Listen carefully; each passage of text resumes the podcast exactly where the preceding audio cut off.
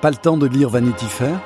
Découvrez tous les mois le meilleur de Vanity Fair en audio sur l'application Audible. Vanity Fair en version audio, c'est sur Audible.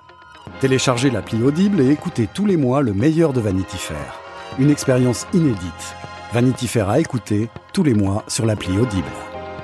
Téléchargez l'appli Audible et écoutez pendant un mois le meilleur de Vanity Fair. Qui suis-je? Un podcast à jouer. D'un trottoir milanais débordent les piétons agglutinés. Ils forment un grand cercle régulièrement traversé de cris d'admiration.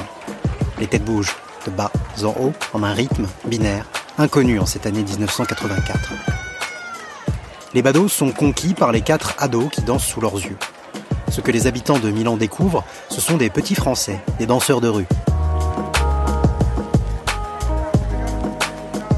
Que les curieux ne savent pas en revanche, c'est que ces quatre-là sont aussi profs de danse à la Kundalia, une célèbre école de la ville. Si jeunes, et déjà des ovnis. Il faut dire qu'à l'époque, ils sont encore peu nombreux en Europe à danser le hip-hop. Eux y excellent. Et c'est après avoir été repérés sur la scène du Bataclan qu'ils se voient offrir un deal pour se produire à Milan. Au départ, ils ne devaient rester que quelques jours pour préparer un spectacle. Mais leur talent en a décidé autrement. Didier et ses amis passeront finalement près de 18 mois en Italie avec un seul mot d'ordre danser. Venise.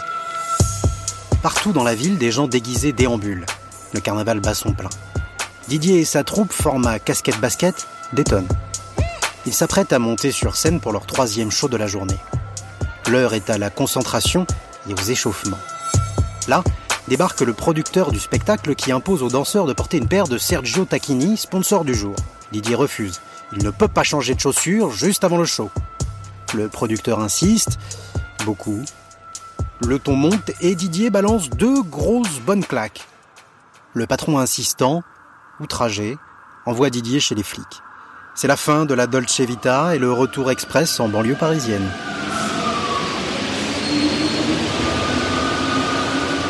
Un jour, des militaires frappent à la porte du petit appartement HLM de Saint-Denis qu'occupent Didier et son père.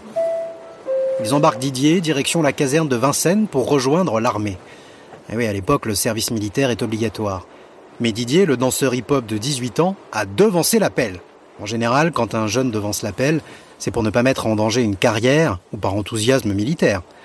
Dans le cas de Didier, ce sont ses trop fréquents séjours au commissariat pour de petits larcins qui ont donné l'idée à son paternel, peu inspiré sur ce coup, que l'armée et sa discipline à base de corvée de chiottes allaient calmer le gamin turbulent tout en l'éloignant du domicile.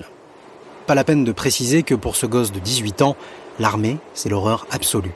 Mais contre toute attente, le ciel s'éclaircit pour Didier. Pendant la visite médicale obligatoire, le médecin lui décèle une hernie inguino-scrotale. Rien de grave, hein, mais cela suffit à être réformé. Euphorique, Didier arrive dans le bureau chargé d'officialiser la chose. Il y a un monde fou qui fait la queue.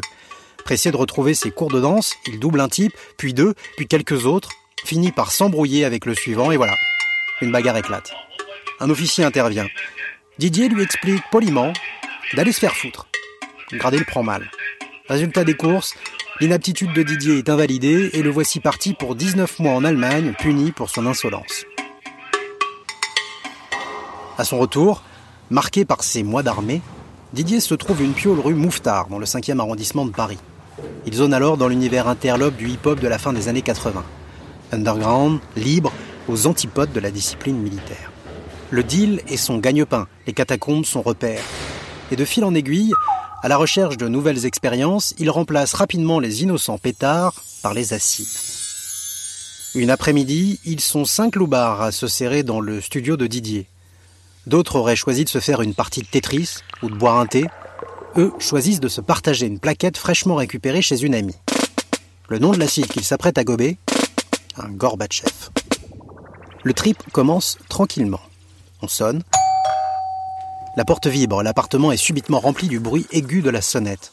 Didier émerge, jette un œil à son équipe défoncée et réalise Merde. C'est aujourd'hui qu'on doit lui livrer un revolver. Tard, le livreur est là, il doit ouvrir la porte. Un flingue, c'est le genre de colis qu'on doit se préparer à recevoir quand on est dealer de drogue dure dans le Panam Underground. Le mec rentre et monte le gun.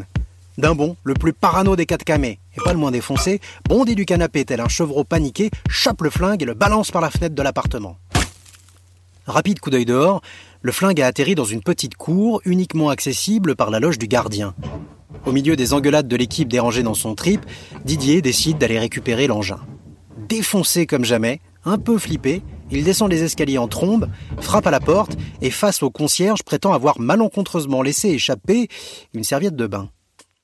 À peine entré dans la courette, il voit l'arme avant le gardien, la récupère et la planque dans son pantalon. Il retrouvera ses potes éparpillés dans la rue, l'un à genoux en pleine incantation bouddhiste, l'autre en train de se battre avec un panneau sans interdit. Didier est ainsi, capable de fulgurances géniales et d'actions stupides. Son talent artistique énorme et son caractère affirmé font de lui un des personnages les plus attachants de ces 20 dernières années. Et alors, qui est Didier?